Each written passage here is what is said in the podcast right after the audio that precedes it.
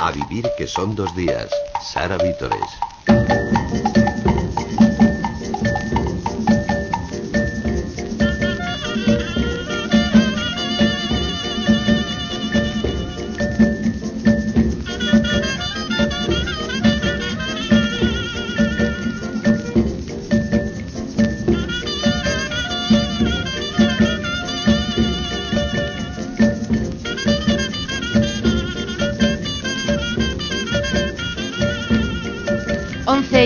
De la mañana, 10 y 11 minutos en Canarias. Puede que esta conga manera, interpretada por la orquesta de Julio Galindo, fuera una de las músicas que escuchara el viejo Santiago en su transistor mientras esperaba encontrar alguna frecuencia que le informara sobre las últimas proezas del gran Joe Di Mayo. Lo llevamos anunciando semanas. Hoy vamos a comentar entre todos El viejo y el mar la novela con la que Hemingway ganó el premio Pulitzer en 1953. Si quieren contarnos qué recuerdos les trae la novela o qué sensaciones tuvieron al leerla, pueden hacerlo llamándonos al número de teléfono 902 14 60 60 902 14 60 60 o también enviándonos un correo electrónico a vivir Óscar López y Manu Verastegui están ya esperando sus llamadas. Óscar, muy buenos días. Buenos días. ¿Qué tal, cómo estás? Pues bien, ¿y vosotros? Muy bien, Manu. Yo aquí bailando ya, ¿eh? Bailando ya, Manu. Tú estás en Bilbao, Manu, esta mañana. Sí, hola, muy buenos días. ¿Qué tal, Egunon? Egunon. Estoy en Bilbao por motivos familiares, no graves, que se suele decir después de esto, sino al contrario, alegres y felices. Y aquí hace una mañana bilbaína maravillosa. ¿eh? Aquí en Madrid también, 26 grados en este momento. No, pero precisamente aquí lo que hace es una mañana de Bilbao gris, húmeda, lluviosa, melancólica, perfecta. Que nos viene también muy bien para hablar mm. del, libro que tenemos hoy. Por cierto, Oscar, que tú has estado esta semana en Santander, ¿verdad? Sí, es verdad, regresé ayer. Allí se ha celebrado en la Universidad Internacional Menéndez Pelayo, en el precioso Palacio de la Magdalena de Santander, pues el vigésimo séptimo encuentro sobre la edición, Pancho Pérez González, sabéis que lleva el nombre del que fuera cofundador del Grupo Santillana y de Prisa, que falleció el año pasado, y han sido ya 27 ediciones y en esta última, pues bueno, se ha hecho un repaso de cómo está la edición en estos tiempos de crisis, se ha hablado bastante de futuro, de la relación con los medios de comunicación, de en qué situación están los libreros, la distribución. Realmente han sido unos encuentros muy interesantes que, por cierto, clausuró ayer un conocido también de la Vivir, que son dos días, lo clausuró José María Lasalle, dio una charla mm, en la jornada de clausura realmente interesante sobre lo que él piensa que debe ser la política cultural y bueno ha sido han sido tres días muy instructivos. Oye Oscar y alguna conclusión? Eh, pocas. Eh, es siempre difícil, mano, porque entramos en el terreno en el terreno de la evidencia, que digo yo, ¿no? Es decir, hacia dónde vamos. Yo creo que se habló mucho de presente, y desde luego con la sensación de que, de que el, negocio editorial está cambiando, está cambiando ya a pasos agigantados. Hay mucho temor con todo el tema del desembarco de Amazon en España, hay mucho temor también con el tema del libro digital, de lo que ya hemos hablado en este programa. Yo creo que hay mucha incertidumbre y veremos qué ocurre. Oscar, un asunto más enseguida vamos con Hemingway, con el viejo, con el niño, con el Marlín, pero antes tenemos que ocuparnos de una noticia que hemos conocido esta misma semana, un viejo amigo de este programa que está pasando unos malos momentos.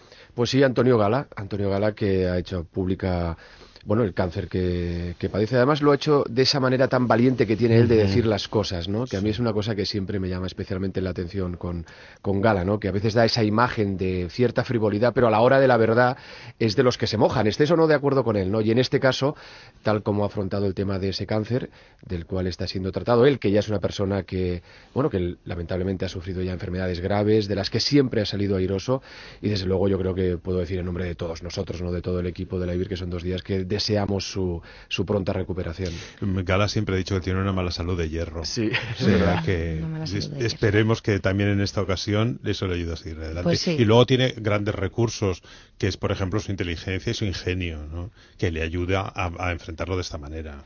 Desde aquí, desde el programa, como decías Oscar, le deseamos todo lo mejor. Y recuerden los oyentes que pueden ya comentar con nosotros el viejo y el mar, eh, simplemente con llamarnos al 902 14 60 60. 902 14 60 60. Vamos ya con el principio. Era un hombre viejo que pescaba solo en el mar, en el Golfo Stream, y llevaba 84 días sin coger un solo pez. Durante los primeros 40 días, el muchacho le había ayudado, pero después de ese tiempo los padres del chico le dijeron que el viejo estaba definitivamente salado que es la peor forma de mala suerte que existe. Así, es como comienza la novela y así lo reflejaba John Starch en la versión cinematográfica que realizó en 1958. La semana pasada se cumplieron 50 años de la muerte de Hemingway y también hace ahora 60 que se publicó la primera edición del Viejo y el Mar en la revista Life. Y con motivo de todos estos aniversarios, la editorial de Bolsillo ha vuelto a editar El Viejo y el Mar y ha recopilado tres obras del autor que se ocupan del mundo de los toros en un estuche que se titula Muerte en tres actos. Este estuche contiene fiesta, Muerte en la tarde y El verano peligroso. La directora editorial de Bolsillo es María Casas. María, muy buenos días. Muy buenos días, buenos días a todos los que están al otro lado de la radio. Buenos días, Manu. Buenos días, Oscar. Buenos días, María. María, supongo que todas estas publicaciones tienen como motivo la celebración de estos aniversarios de los que hablábamos. Eh, bueno, el aniversario, y es un aniversario triste realmente, a mí me gusta lo que ha escrito algún periodista, no son mías las palabras, es 50 años en Hemingway, más que hacer un aniversario sobre un hecho que en principio es triste. Si lo ves desde el punto de vista de Hemingway, no sería tan triste, ¿no? Si nos da tiempo a hablar, que supongo que sí, de la dignidad, de la dignidad del que se enfrenta a la muerte con coraje, etcétera, etcétera, pues veremos que sonará mal, ¿no? Pero lo que él hace al final de sus días o para acabar con, con una última etapa de su vida mm, bastante penosa y con un deterioro físico bastante importante, eh, podríamos verlo desde un punto de vista distinto. Esa es una de las lecciones precisamente, ¿no? Del viejo y el mal. Yo creo que la dignidad de, quien se enfrenta a la muerte. Pero, bueno, mm, ay, perdona. Eh, en principio nosotros llevamos publicando a Hemingway desde 2003. Yo creo que sabéis todos que aquí eh, no recuerdo las primeras ediciones que ni las he encontrado, que supongo que son de los años 60 e incluso anteriores de los años 40, pero después de Planeta, que en los años 80 y 90 eran los que tenían la licencia de los herederos de Hemingway para publicar Hemingway en España, nosotros empezamos a publicarlo en 2003. Sí. Todos estos libros llevan en el catálogo de Random House Mondadori en diferentes sellos y sobre todo en bolsillo desde 2003, desde esa fecha. El viejo y el mar es uno de ellos. Lo que hemos hecho conjuntamente con Lumen el año pasado es decidir que la traducción cubana, que es la que eh, ha salido ahora citada en, ese párrafo de, la película, eh, era buen momento para, para intentar eh, enfrentarse eh, otra vez a la traducción y, corregir pues algunas cosillas que, eran corregibles. ¿no? Entonces, el año pasado Lumen, a, finales de año, saca una traducción nueva que nosotros hemos recogido aprovechando esta conmemoración en una edición escolar que, lleva un, todo un apéndice comentado y, un material muy bueno. Un vocabulario, con, una biografía. Para poder enfrentarse al libro, no solo los adolescentes, sino yo creo que los que los adultos que lo hemos leído, leído hace tiempo o los adultos que no lo han leído. Y bueno, los toros los toros es Hemingway en España, no es otra cosa. Son libros que estaban publicados y lo único que tienen de novedoso es que realmente es la primera vez que se reúnen en un estuche. Son las traducciones ya publicadas hace tiempo por Planeta y corregidas por nosotros.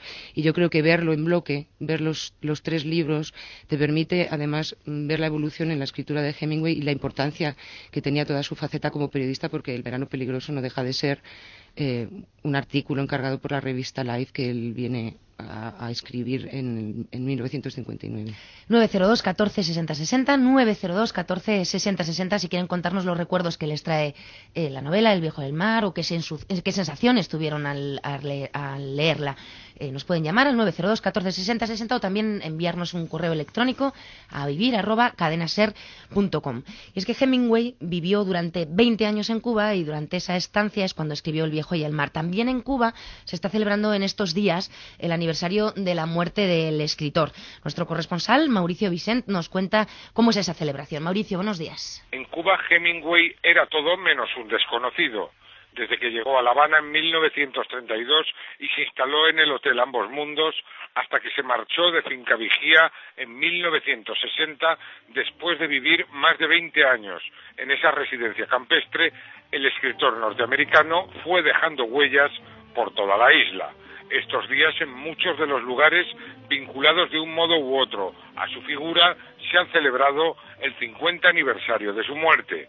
La primera conmemoración tuvo lugar en el poblado de Cojimar, escenario del Viejo y el Mar, donde se conserva el restaurante La Terraza y un busto a Hemingway en el malecón erigido en 1962 con una recolecta hecha por los pescadores de la zona. Entre los asistentes al homenaje, al pie de su cabeza de bronce, estuvieron las hijas de Gregorio Fuentes, el legendario patrón del Yate Pilar y compañero de pesquerías de Hemingway.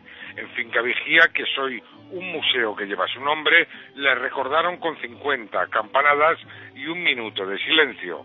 Días antes se había celebrado un coloquio internacional en el Ambos Mundos, en el que participaron decenas de investigadores norteamericanos y se anunciaron diversas iniciativas para colaborar en la preservación de su obra y su legado. Como no, los homenajes a Hemingway pasaron también por el restaurante Floridita, su abrevadero preferido. Los seguidores del escritor brindaron por él con daiquiris dobles sin azúcar, como se los preparaba el barman catalán, constante en los años 40 y 50. Así es como se celebra en Cuba estos días el aniversario. Y Oscar, por si hay alguien que viene de otro planeta y que no ha leído El viejo y el mar, ¿qué es, lo que nos cuenta esta novela? Pues es la historia de un, de un viejo pescador cubano, el gran Santiago.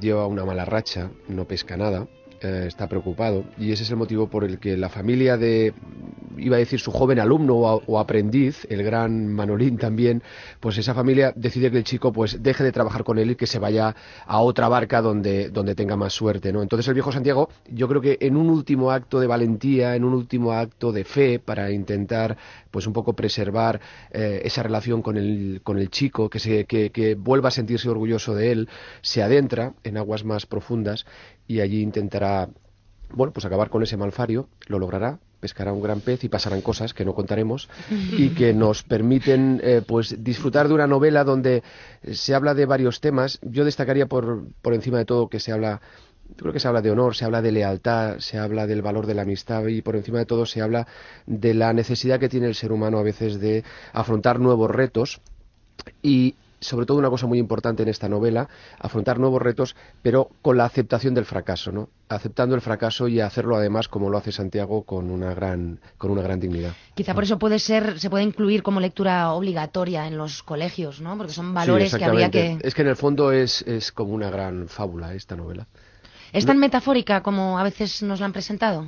Yo, yo creo que sí, yo creo que lo es, porque si la miráramos solo desde el punto de vista eh, de historia que se cuenta, es una historia muy sencilla. Quiero decir, la del pescador que entra y que va a pescar y que consigue eh, pescar ese gran pez, ese, y, dejáramos conseguir ese gran reto. Yo creo que aquí lo importante son esas reflexiones, esos diálogos que mantiene eh, ese narrador omnisciente. Es decir, hay toda una serie de elementos que yo creo que sí que hacen que sea un relato muy metafórico. ¿Y, vosotros qué? Sí, Manu. Eh, sí, no, yo solo quería, eh, cambiando ya un poquito de tema y entrando en que estas fechas están siendo eh, fechas mm, que hacen hablar mucho y reflexionar mucho sobre Hemingway. Estos días estamos leyendo mucho en prensa y oyendo por ahí, pues todo lo que en estos 50 años ha significado la obra de Hemingway o su permanencia, ¿no? Se cuestiona mucho si realmente es un autor que ha dejado una huella importante en la historia de la literatura o si ha dejado una influencia para la literatura actual. ¿no? he leído mucho estas semanas de, este tema.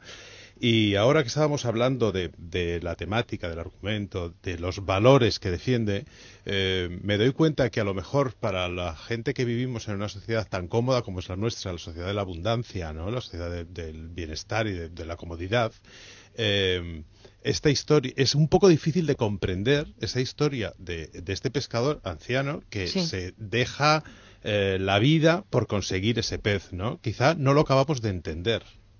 Es también la aceptación del fracaso, ¿no? Y seguir con la ilusión, con la valentía, con la perseverancia. Pero quiero decir que, por ejemplo, he pulsado así la opinión de alguna gente esta última semana y mucha gente te dice, ¿por qué no suelta al pez y se vuelve a casa? ¿Por qué no deja a los tiburones en paz? claro, eh, quizá porque no somos capaces de entender esta, esta situación. Por dos cosas también, porque hay un chaval joven que le está esperando en tierra y él quiere llevarle también ese pez. Lo hace por él mismo, pero lo hace también por ese chico joven y porque en el fondo la historia de Santiago es la historia de un superviviente. Yo creo que si lo mm. vemos como el gran superviviente, estoy seguro que si todos miramos en nuestras propias familias, en nuestros propios amigos, encontramos personajes que se parecen un poquito, ¿eh? en otro entorno y con otra historia que hayan vivido, pero en el fondo es la historia de, la supervivencia del ser humano. Yo, yo creo que mm, él no puede soltar nunca el pez porque él es el pez Y hay varios momentos en el libro donde él se identifica positivamente, el, narrador identifica a Santiago positivamente con el pez. Y lo comentábamos antes de, abrir los micrófonos, que el pez, la barca y Santiago llega un momento que son la misma cosa luchando contra los tiburones. Son siempre la misma cosa. Y el propio Santiago, mm, en, esa lucha brutal que tiene por, por pescarlo, eh, le, creo que le llama hermano, ¿no? Sí, le llama hermano, sí. Verdaderamente se hermana con el pez. A veces se ha comparado también esta novela con otras de la historia de la literatura, como por ejemplo con Moby Dick, pero es, son distintas, ¿no? Porque el rival es diferente. Eh, ahora es un aliado, es un amigo, y en Moby Dick era un enemigo. Y yo creo que el Capitán Ahab tiene una verdadera obsesión es que por Moby Dick, es distinto. Es la historia de una obsesión ahí y eso también hace que la historia sea distinta. Yo reconozco, y ahora mira, ahora que sale, yo soy muy de Melville, ¿eh? por eso. Sí. Vamos a escuchar un extracto más de, de la película, de la adaptación de 1958. No puede haber sido. No es posible, seguro que está dando otra vuelta. A lo mejor ya ha picado otras veces y se acuerda de lo que es. Solo ha dado una vuelta, ahora se las comerá. Menudo pez. Seguro que tiene el anzuelo atravesado en la boca y se quiere ir con él.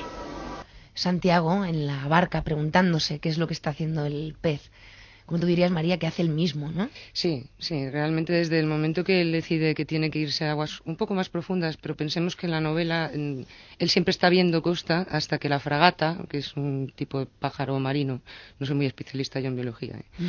Eh, lo va arrastrando, persiguiendo un banco de peces y él supone que entre esos peces hay un pez grande. la intuición y los años de experiencia como pescador pues le llevan a, pensar que ese pájaro le está llevando a algún sitio. Y el pájaro lo que está haciendo es alejarle en un primer momento de la costa. Y después es el pez el que le va alejando de la costa, le va alejando de la costa hasta que llega un momento que el lector ve que él ya no está viendo la montaña, él no tiene referencia, no sabe, él sabe dónde está porque se ubica perfectamente para esos pescadores. Y pero pero está lejos de la costa, realmente lejos de la costa. Y esperando a que salga un pez que, es, que hay un momento que, es, que no solo lo considera como hermano, sino que empieza a preguntarse si es tan viejo como él. Mm. Nos llama Luis desde Madrid. Luis, buenos días. Hola, buenos días. ¿Qué nos quieres contar del viejo y el mar? Pues nada, os estoy escuchando. Yo, más que un hermano, yo creo que al final acaba siendo como una especie de, enemigo, de esos enemigos a los que te, gustaría encontrarte una y otra vez. A mí la verdad que el viejo y el mar me pareció un libro precioso y sobre todo que era uno de esos libros que a mí me pareció curioso, lo leí hace ya muchos años por primera vez y era de esos libros que se te queda como olor a sal mientras lo estás leyendo. Es, un libro muy entrañable.